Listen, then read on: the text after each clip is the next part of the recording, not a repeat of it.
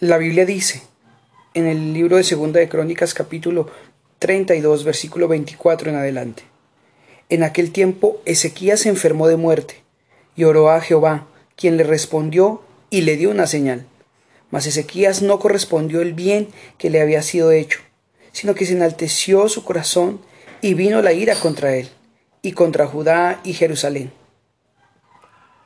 Vemos en este rey Ezequías el ejemplo que vemos hoy también de muchas personas que buscan milagros de Dios y cuando ven la respuesta y tienen la respuesta de Dios se olvidan nuevamente y no corresponden con gratitud a lo que Dios ha hecho por ellos y vuelven a su antigua vida esperando que les vaya bien siempre, no sabiendo que lo que el hombre siembra también cosechará. Hoy Dios nos quiere hablar que tengamos cuidado y nos volvamos agradecidos y correspondamos al amor que Él nos ha dado al dar a su Hijo Jesucristo en la cruz para darnos salvación. La Biblia dice que juntamente con Cristo Dios nos dio todas las cosas. Seamos agradecidos, no nos olvidemos del hueco de la cantera donde fuimos sacados. Éramos lo vil y menospreciado del mundo, pero Dios le plació llamarnos para avergonzar a los sabios. Dios te ha bendecido, te ha sanado, te ha libertado. No te olvides de esto.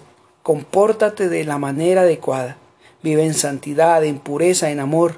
Demuéstrale a Dios que realmente estás agradecido y que lo amas, volviendo tu corazón en amistad a Él, consagrándote a Él, sirviéndole solamente a Él.